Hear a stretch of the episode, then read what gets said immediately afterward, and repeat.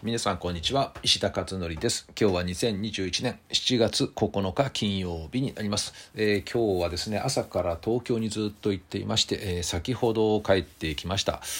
えー、打ち合わせとですねオンラインのオンライン1本とあと打ち合わせですかね、えー、が2本ということで、えー、話をねこうミーティングをやってきたわけなんですけれども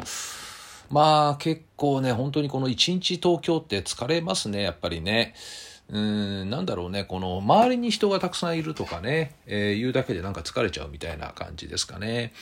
えー、あとまあでも今の時期はね、このやっぱ湿気がね、めちゃくちゃすごいんでね、これもちょっとね、嫌になっちゃうかもしれませんね。えー、それでね、昨日、昨日だったかな、あこの温度のですね絶対湿度の表示できる温度計を買いまして、えー、今ちょうど手元にねあるんですけれどもこれ面白いですね。熱中症の指数とおそれからあとは冬はま乾燥ですね。乾燥換気。でこの乾燥の場合のモードにすると絶対湿度が表示されるんですよね。でそうすると絶対湿度っていうのはまあ空中にどれだけ1立方メートルあたりどれだけのその水分量があるかっていう表示になるんですけどでそれによってこのインフルエンザの要は感染があまあどの程度こうされあの危ないのかとかいうね、えー、要は湿気が高いとインフルエンザは大丈夫とかっていう話よくしますよね冬とかね。まああれですね結局。だから絶対湿度っていうのはどっちかっていうとこの冬に使うみたいですね夏はなんか熱中症の方ですねこれね熱中症の表示で、えー、いまいちよくわかんないんだけどもおでもなんか警戒とか表示されるんですよね。まあ、気温と湿度の多分バランスで出るのかなこの計算は。えー、ということで今後これ携帯用に1つ買ったんで、えー、持ち歩こうかなというふうに思っています。でこれでまあどういうね熱中症として結構危ないとですねこれアラームが鳴るみたいなねそういう設定もできるようなんですよね。えー、なんか本当に昔こんななかったよね熱中症っていう言葉自体もね今はもう本当にこれ危ないですもんね本当に熱中症そのものがね。もう異常なね暑さになっているので、えー、今後これをね持ち歩いてちょっとさまざまな場面で、えー、いろんなとこ行った時にですねどれだけのこの熱中症指数が上がってるのかとかっていうのを見てみようかなと思っているところです。さて、えー、今日のブログですけれども昨日ですね東洋経済オンラインの記事が出ました。第166回目の記事です。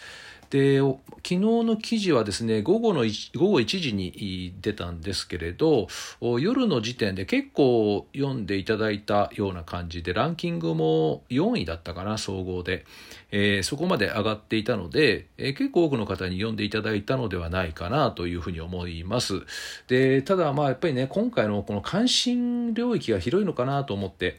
結構あの細かい細かいじゃないな狭い領域の例えば中学受験だけに絞った記事とかだとですねやっぱりあまり上がんないですね。あの中学受験に関わる人の数っていうのが日本の全人口の中で言えばね、えー、そんなに多くないわけでで今回のはですねまあ、結構多くの方々に経験したことのあるような多分内容だったからね、えー、読まれたのかなと思いますがタイトルがえー、子供が勉強してくれない、えー、これは鍵括弧ついてましてですね、えー、親側に見える大問題ということです。え、タイトルはあの編集者の方がね、つけていただいていますけども、いつもね、思うんだけど、本当センスありますよね、編集の方っていうのはね。え、で、これ実はですね、この子供が勉強してくれないっていうこのフレーズですね。え、このフレーズがね、まあ、大問題だということで、え、今回は記事を書いています。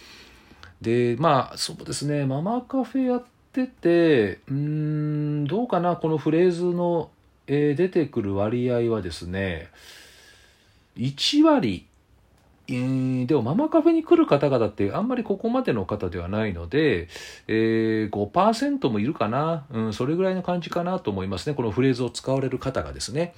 えー、子供が勉強しないんですっていう言い方はあるんだけど子供が勉強してくれないっていうこの言い方ですね。えー、これね、実は無意識に使ってるようだと思うんですけど、結構ね、えー、まあ危険というか、危険っていう言葉じゃないな。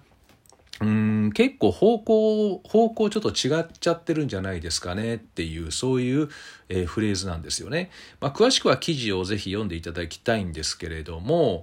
おそうするとですね、えー、この今のねこういったフレーズを使われる方というのは子供にね勉強させようさせようっていうのはすごい強いんですよねものすごい強い。だから解決方法どうしたら子供を勉強してくれますか？みたいなね質問になるんですけどそれに対しての答えっていうのは子供に勉強させようとするのではなく子供と雑談をたくさんするとアドバイスがあれば伝聞系で伝えるっていうこれになるんですよね。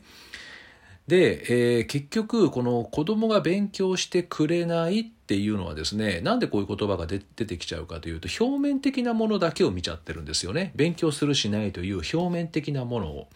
で重要なのはなんでやらないのかっていうところが重要なんですよね。なんで勉強を子供はやりたがらないのかっていう心の世界の話なんですよね。だからこの心の部分をあの見てあげないといけないんだけれども、まあ、例えば心理的な落ち込みがあるかもしれないし自己肯定感下がってるのかもしれないし、えー、勉強そのものがこう強制的にねあの言われることによってますます嫌いになってるのかもしれないしいろいろあるんですよね。ただいずれにしてもその心の状態の話であってこの表面的にするしないを何とかしようとやってるうちはですね絶対に解決しないんですよねこの問題っていうのは。でそれをですね、え今みたいな話をしてくれる人がいなくてですね、え相談できる場所もなかったりしてまあ、もしくはうちの子勉強ね全然やってくれないんですって言ったらじゃあこういうふうにやると子供ややりますよみたいなそういうアドバイスを受けてそのまままたやろうとするじゃないですかそうするとねうまくいかないんです大体これが。でなんでかっていうと根本的な問題が解決してないから表面的なところをやってもですねすぐ元戻るんですよね。なので、えー、どうしたらいいのかっていうことでえー、信頼関係の構築からまず入らないといけないですよねっていうことで、えー、今のねお話を先ほどね結論として出したようなお話をしているということです。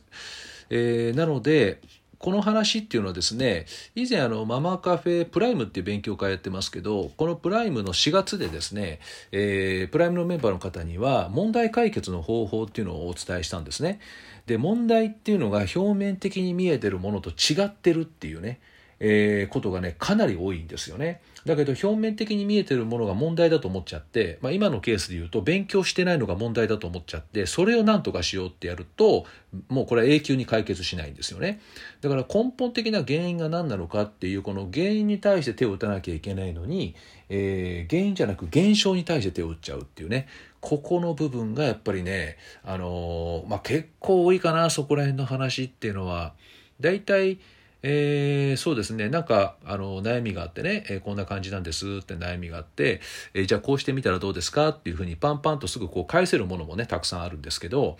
でも本当にこうママカフェとか例えば一もう初めて参加された方とかの中の一部でねこういった方いらっしゃるんですけど、えー、もういくら勉強やれって言ってもやらないんですとかね、えー、それ絶対やっちゃいけない方法じゃないですか。ね、だけどそれをずっとね正しいと思ってやっちゃうんですよね。だから本当は、まあ、あのママカフェに来てくれるだけで随分とねやっぱり変わるんであのそういった方はすごくラッキーなんですけどただ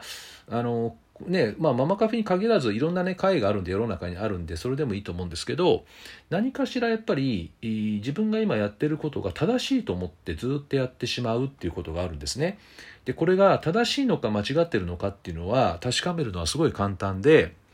えー、今やってるやり方がうまくいってないとしたらそれはね間違ってるってことなんですよねやり方が。だけど間違ってんのにやっちゃうというねこの謎なことが起こるという。なのでまあこういった記事をなんか読んでいただいて少し、えー、振り返るねいいきっかけになってもらったらいいかなと思って今回書いてみました。あとはまあ一番はママカフェですかね。あとまあ Voicyの、 Voicyのね、えー、毎日放送してみますけど、ああいったものを聞いていただいてもいいし、何かひょっとしてこれ自分のやり方違うんじゃない？みたいなここのね気づきが出てくるとおそれがね大きく変わる第一歩になるということですかね。はい。ということで、今日は東洋経済オンラインの内容についてですね、え、昨日出した記事の内容についてお話をしてみました。よろしかったらブログをですね、ぜひご覧いただき、いただきたいなと思います。あと、まあ、あの、 Voicyの方でもですね、連日ずっと出しているので、よかったら Voicyの方もお聞きになってみてください。では、今日は以上となります。また明日お会いしましょう。